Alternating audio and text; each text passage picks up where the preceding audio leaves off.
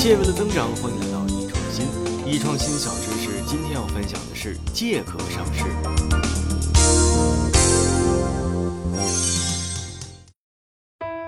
借壳上市啊，是指一家非上市公司通过把资产注入一家市值较低的已上市公司。那么这个市值较低的上市公司呢，也就是壳公司。非上市公司呀，通过注入资产的方式，或收购或资产置换，得到壳公司控股权，利用其上市公司地位增发股票的方式进行融资，然后使非上市公司呢一并上市。用咱们的老话来说呢，就是借鸡下蛋。一般来说呀，在非上市公司完成上市后，这个壳公司呢会被改名。圆通速递的上市就是通过借壳来完成的。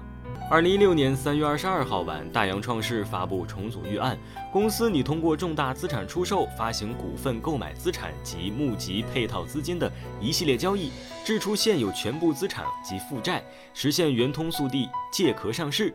交易完成后呢，圆通速递的实际控制人于慧娇、张小娟夫妇将成为大洋创世的实际控制人，完成了借壳上市。从这个例子呀，可能有的人就会认为了，借壳上市是一件挺容易的事儿，只要找一家盈利较差的上市公司就可以了吗？其实不是这样的，无论是借壳上市还是买壳上市，壳公司的选择重中之重，要结合自身的经营情况、资产情况、融资能力及发展计划，选择规模适宜的壳公司。壳公司呢，要具备一定的质量，不能具有太多的债务和不良债权。具备一定的盈利能力和重组的可塑性。